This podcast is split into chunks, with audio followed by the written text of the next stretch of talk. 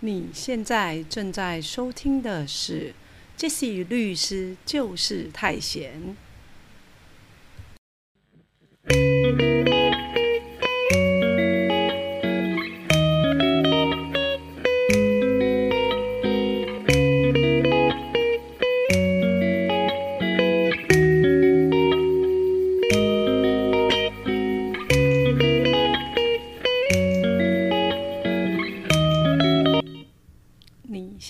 正在收听的是《Jesse 律师就是太闲》第二季第三十六集。我们要来说说太太是神经病，可不可以离婚？为什么我们要讲这个题目？是因为 Jesse 在一些演讲的场合，尤其是呃今年比较常去台北市立图书馆演讲。其实也不止今年啦，就是从民国一百年开始，其实陆续都有在台北市立图书馆演讲。好，那如果说大家对于实体课程或者线上课程有兴趣的，都可以到台北市立图书馆，好去查询，或者是 Jesse 的粉丝页都会将一些演讲的讯息，然后就是公布出来。那当然有一些是可能一些企业内训啊，或者一些组织啊，或者是一些职工团体的受训，好内部的受训那种的，可能不方便大家参加，可能就不会特别邀请大家。那现在因为疫情呢，事实上就是有一些图书馆，好也会就是希望是用视讯的方式。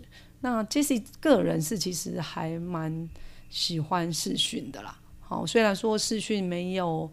办法好，第一个时间的互动。好，那因为我们的是法律课程，不是一些实作的课程，那透过视讯来讲授，然后开放呃时间给大家询问，好，那在考量说疫情期间大家的安全性来讲，我觉得那个视讯演说演讲哈是一个蛮好的折冲方式，所以都欢迎大家参加。那我们呢，在一些演讲的场合，或者是说。有一些当事人来咨询律师，那通常呢就会问一些离婚的事由啊。那为什么今天要特别去讲说，诶，如果是神经病，可不可以诉请离婚？哈，那神经病这个用语呢，事实上其实杰西不是太喜欢呐。好，只是说大家呢很爱用这个方式，比如说骂人就骂乱骂人家神经病啊等等之类的。好，那事实上，精神疾病这件事情呢，它只是一个，就是说，啊，像我们可能有些人生病了，好像比如说我的家人，他可能是糖尿病，他可能是高血压，他需要常年使用慢性处方签。可是如果说他照顾的好，他依旧可以维持正常人的生活，然后生活无虞，好，也不会去影响他人。那其实。精神疾病也是，好，你要看他症状的严重程度。那可是我们的社会很奇怪，我们社会其实很容易对一些呃弱势团体啊，或者是一些特殊疾患的人，可能就是有一些歧视，好，可能误解，那误解久了变歧视啊。他可能认为说，哎，精神疾病啊，你就是会造成社社区的困扰啊，等等的。可是你有没有想过，那个我们在社区里面一些维安人口，一些吸毒的，一些作奸犯科的，他们没有精神疾病啊，可是他对于社会的危害不是更大吗？好，所以我们对于一些生病的人，应该有更多的关怀跟包容啊。好，这是啊题外话。好，只是先跟大家讲一下，说对于精神疾患这件事情，哈，大家可能。要有不同的思考的角度，好，那因为呢，可能我们也理解，就是说，假设你的家人有精神疾病的话，那对于家人的照顾，好，可能会是一个困扰。那尤其是假设是非常亲密的夫妻关系，好，假设你的配偶他可能有精神疾患，他如果控制好还 OK，那如果他的嗯症状好太严重。哦，甚至没有办法正常生活的时候，对于呃跟他共同生活的配偶，当然会是很大的困扰。所以呢，才会常常有一些朋友，好，可能在演讲的场合，在法律咨询的场合，然后甚至委任 Jesse 来处理诉讼过程当中，总是会提到说，呃，精神病这件事情。所以，我们今天就来好好聊聊精神疾病这件事情。假设你的配偶、你的太太有精神疾病，你到底可不可以用这个理由来诉请离婚呢？好，我相信这是很多人的疑问呐。好，因为。嗯，之所以会讲这个问题，也是有好几次，就是说我们演讲的时候，可能有一些人对于离婚的事由都特别的感兴趣，然后特别提出来提问这样子。好，那精神疾病就像我们一开始讲的，好，假设他的症状并不是那么明显的，好，举例来讲，我也有律师朋友，哎，可能他在早几年前，他的医生就告诉他。他可能有精神官能症，好，如果再继续下去，好，可能就不是只是失眠的问题，可能会更严重。好，那你说一个精神官能症的人，好，他只是失眠，那就不能当律师吗？他就不能有正常的生活吗？他就不能结婚吗？他就不能生小孩吗？当然不是啊。所以你要看他的情况到底多严重嘛。好，那我们就回到说，假设今天呢有一个例子是说，好，有一个例子是说，哎，我们的男主角小薇，他呢结婚了，跟女主角小军结婚，可是呢，小军从大学跟他的初恋男友分手之后，就开始有精神疾病的困扰。然后呢，需要长期到精神科就诊，而且情况时好时坏，但是其实也没有说到说，哎，很重大的影响他的生活啦，还是可以生活，只是说可能他有一些症状，好严重一点的时候，对于小军来讲也是很大的折磨，因为生病嘛，好，可是呢就这样子，一直到了小军三十岁的时候，他认识了小薇。那也跟男主角小薇结婚了。那两个人结婚之后呢，也生了一个女儿。可是，好，就在两人结婚十年后，小薇要用小军有精神疾病诉请离婚，到底可不可以？那讲这个案例之前呢，可能就先让大家理解一下，说也顺便复习啦，因为离婚的。案件呢，离婚的案例呢，我们也讲过很多了。好，那我们讲过很多，说离婚反正就是两种，哈，看你是要协议离婚还是呃裁判离婚。协议离婚就是像你们当年两个人相爱的时候，好，那非常想要在一起，共组家庭，然后有证人，然后去登记，那你们就结结婚了。好啊，不过记记住，我们现在是登记婚主义哦，你一定要登记哦。以前是公开仪式仪式婚主义，好不一样。所以你如果是今年要结婚，那当然新法早老早就已经是那个登记婚了，你要去登记才有用哦。好，不要想说，哎，我在君悦酒店请了一百桌，那这还不叫结婚吗？不算。好，你没有去那个户政机关登记就没有就没有结婚，好吗？好，所以一定要结婚。好，好，那你们结婚了之后呢？好，那如果你要离婚，哦，那也跟你们当初想要结婚一样啊，就是说，反正你们两个要离婚的心意非常坚决，然后找找了两个证人，然后到户政机关登记，那你们就离婚了，这样很简单吧？好，可是难的是，假设有一个人想想结婚，一个人不结婚，那当然不会结婚嘛。好，你们就不会。共组家庭，那离婚的情况下也是一样，好，就一个人想离婚，一个人想不想离婚，那这样到底离不离得成？好，恐怕就离不成了。那离不成怎么办呢？还有一条路，就是你可以起诉诉请离婚，请法院裁判离婚，请我们期待公正的第三人法官，好，了解双方的情况之后。然后呢，来看看这个婚姻到底有没有离婚的事由。那我们今天讲的是说有精神疾病这件事嘛。好，那有精神疾病这件事，我们就来看看说，那到底我们在离婚诉请法院裁判离婚的适用法条里面，到底有没有跟疾病有关的？好，那首先呢，大家就要知道说，根据民法一千零五十二条第一项第七款，有所谓有不治之恶疾，诶，这是可以诉请离婚的哦。好，那第二个部分就是民法一千零五十二条第一项第八款。好，有重大不治之精神病，哎，这个就好像切合我们今天的主题了哦。好，重大不治之精神病哦。好，那第三个可能可以适用的法条是什么？民法一千零五十二条第二项的重大事由。那这次跟大家讲过很多次，就是说你在假设要自己诉请离婚，然后没办法委任律师，或者不想要委任律师。啊，来起诉离婚的时候呢，那我就会建议你把这些条文全部都写进去。为什么？因为呢，我们呢在法院诉请离婚，好，通常就会把呃诉请离婚的理由全部都写一写，然后请法院择一为判决。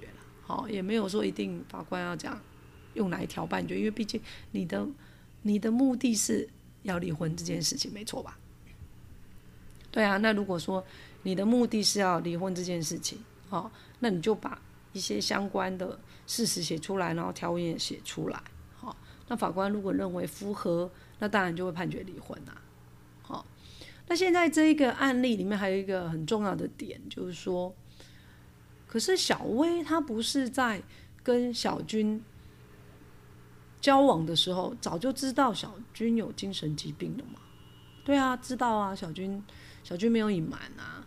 然后呢，小薇甚至也常常陪小军，可能去台大、去长庚啊，去特定的医院看诊嘛。好，所以小薇她不能讲说她不知道小军有精神疾病这件事哦。好，好，那我们就来看看说，那到底精神疾病，好，到底是不是不治之恶疾？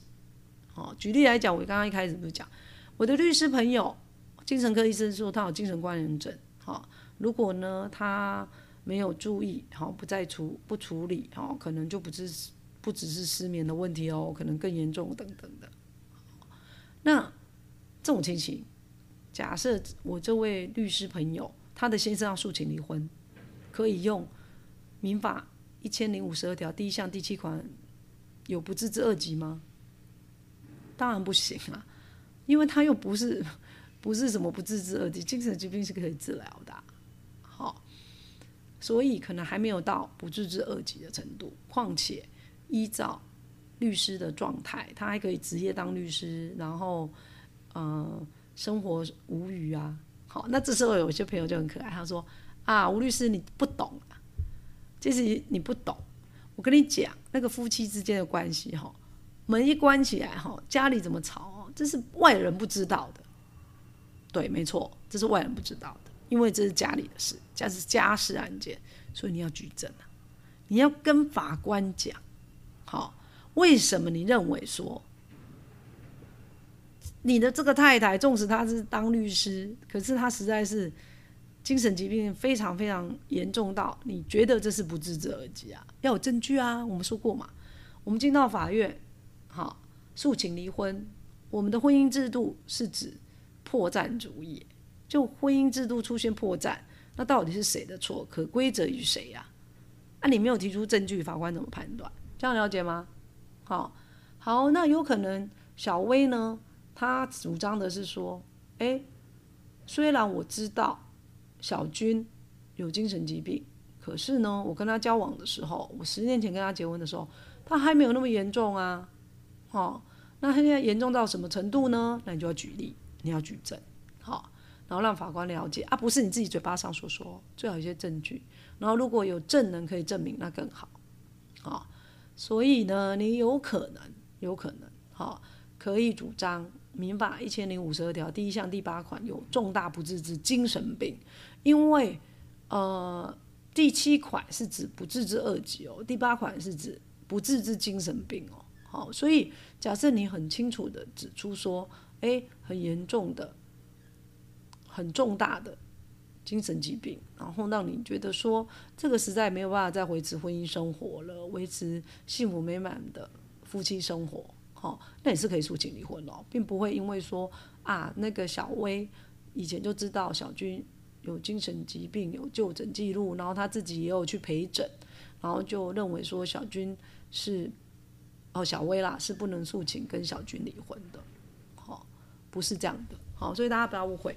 所以这个意思就是什么？就是说我们在法院里面，好，尤其诉讼案件，然后在法院里面争执一个家事案件里面，到底可不可以诉请离婚？婚姻的可规则性在谁的情况下，好，那其实都有一定的判断哦。好，所以并不是说，好像因为我们的本来就是社会科学嘛，跟一般的科学确实是不一样的，尤其是司法审判的实务上面，哈。每一个个案几乎都是，你你可以说它大同小异，可是你细究，其实并没有，并没有会有完全一模一样的案件啊，就好像不会有一模一样的夫妻一样，好，那所以是说，并不是说小薇一定不能诉请离婚，可是他要有证据。好，那如果呢，小薇提出来证据真的真的都没有办法。形成法官心中的新政，认为有该当于民法一千零五十二条第一项第七款，或是民法一千零五十二条第一项第八款有重大不治之精神疾病的话，那我是建议说，小薇一定还是要把民法一千零五十二条第二项重大事由离婚的重大事由写出来，因为重大事由这一项呢，事实上就是一个概括性的规定，好。因为呢，我们立法者在一千零五十二条第一项各款规定之后，那可能会想说，哎，是不是有那个第一项第十就是十二款里面没有哦十款哈一到十款没有规定到的事项，所以在一千零五十二条第二款就规定了重大事由。那重大事由这个部分也是想要离婚的人他要去举证的，是到底有多重大？因为就像我们讲的，你在婚姻关系里面，有时候外人根本就不知道啊，好不知道说到底有没有什么呃不可告人之处，或者可有什么秘密，就是因为夫妻的关系毕竟是太私密了嘛，好，那还有比如说我举一个具体的例子来讲就好了，好，就是说假设呢。有一位先生，他是崇尚呃身体的自由，好，他很喜欢参加天体营之类的。然后他一回家就把全身脱光光，那我们说的脱光光，不是说他只脱到剩内衣内裤，他这可能就是裸体，好，他完全裸体哦，好，然后他会觉得说，哎，裸体这个是最自然的方式。可是呢，太太跟他交往的时候根本不知道他有这个癖好，因为那时候可能没有二十四小时都在一起啊，没有共同居住嘛。那约会的时候很浪漫呐，对不对？所以呢，可能他有这样的癖好，你可能会觉得是情趣。可是当你要跟他共同生活的时候，你有可能就觉得是困扰，好，而且会觉得这样子有卫生吗？好，好像也不太健康。所以呢，双方的意见就产生歧义了。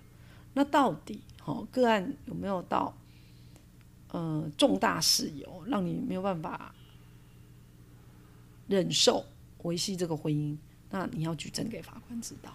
哦，那这种情况下，你可能就是你不能说他裸体是有重大不治之精神疾病吧？不是吧？因为有些人的的喜好偏好不一样啊。好，那你也不能说呃重大不治之疾患，对不对？也没有啊。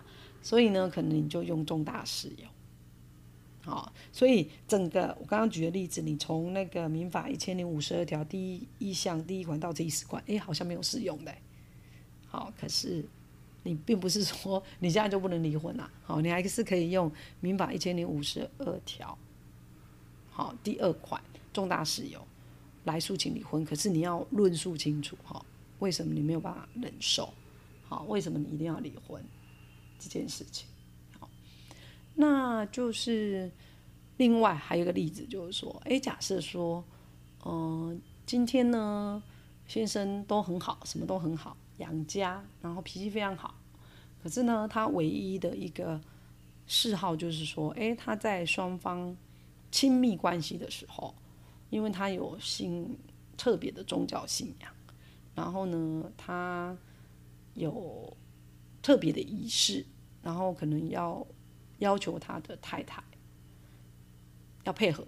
比如参拜啊等等之类，反正有各种不同的方式啦。好，因为大家知道不同的宗教信仰，maybe 有不一样的方式，大家发挥一点想象空间。好，那每一次每一次两个人在亲密关系的时候，先生都要求讲，可是呢，过了几年之后，太太真的没有办法忍受，好，她觉得太压抑，然后太被。控制的感觉，好，反正可能有各种不同的情绪。那太太可能就要把她为什么因为先生的这样子一个习惯，然后他没有办法再维持这个婚姻，可能要去论述清楚。好，那大家呢，常常有时候会看一些八卦的新闻啊，什么呃，比如说演艺人员离婚啊等等之类的。好，那有时候新闻的报道是也不尽然呐。好，因为当然我们有在做。诉讼的过程就会知道，说法官在判断说到底是不是离婚这件事情，有时候不会是只是新闻媒体报道那种什么，因为三根头发啊，在床上发现啊，啊，或者是说我发现他嗯婚前隐瞒学历啊等等之类的，然后就诉请离婚，一定有很多很多的事由。举例来讲，如果大家有兴趣，你可以去看说，哎，柯以柔小姐她跟她的前夫离婚嘛。然后呢，就有法院的判决，高院判决出来啦。可是因为家事案件呢，其实是呃不公开审理。哦，以前是公开哦，哦，你要去后面旁听，人家东家长西家短，人家家里的什么隐私，哎，你还真的可以去旁听，哎，哦，可是现在家事案件不行，哦，可是新闻媒体就报道说，哎，可能可以有小姐用的理由啊，就说什么。婚前隐瞒学历啊，夸大不实啊，等等的，好，然后呢，让他觉得没有信赖基础啊，然后之后可能又，呃，分居之后又有桃色纠纷呐，然后可能有跟女员工出双入对等等的哦，当然这都是新闻媒体的报道。那法官呢，哦，会用单一的事件。就来判断嘛，我相信不会。那柯小姐她在诉请离婚的时候，也是把一些相关的事由，她的律师当然也会都帮忙写的非常清楚嘛。好，所以大家就就参酌好。然后呢，如果你自己要诉请离婚，就是要把所有的事由都写清楚啊。所以今天呢，这期律师就是太贤第二季第三十六集，我们来讲太太神经病可不可以诉请离婚？好啊，不要再讲神经病了哈，就是精神疾病。神经病这件事情感感觉很贬义啊，哈。然后呢，一样就是你要去举证，证明说哈，这个婚姻的破绽哈已经发生了，而且是可归责于太太。然后如果你要用的理由是他有精神疾病这件事情，那你就要举证证明说，到底他有精神疾病到什么程度，让你觉得没有办法维持那个。婚姻哈关系，然后一定要诉请离婚，这样明白吗？哈，所以还是要个案来做判断，所以举证责任非常重要。哈，你要诉请离婚，你可能要举证，不能单纯用人家有。呃，在精神科就诊的记录，然后就要诉请离婚，这可能恐怕有点薄弱的，哈，因为大家也知道，我们现代人压力都很大，大家我也不能说大家都全部都有精神疾病，好，只是说大家可能会有一些情绪的困扰啊等等之类的，啊，你也不能就小题大做，说啊这样子我就不跟你一起共同生活了。那夫妻在一起本来就是呃要互相去包容体谅，因为你们要去营造。幸福美满之夫妻生活啊，否则干嘛结婚呢？好不好？好，那你在收听的是杰西律师就是太闲，也欢迎你分享给需要的朋友，让我们一起轻松学法律。那我们今天就说到这喽，谢谢大家。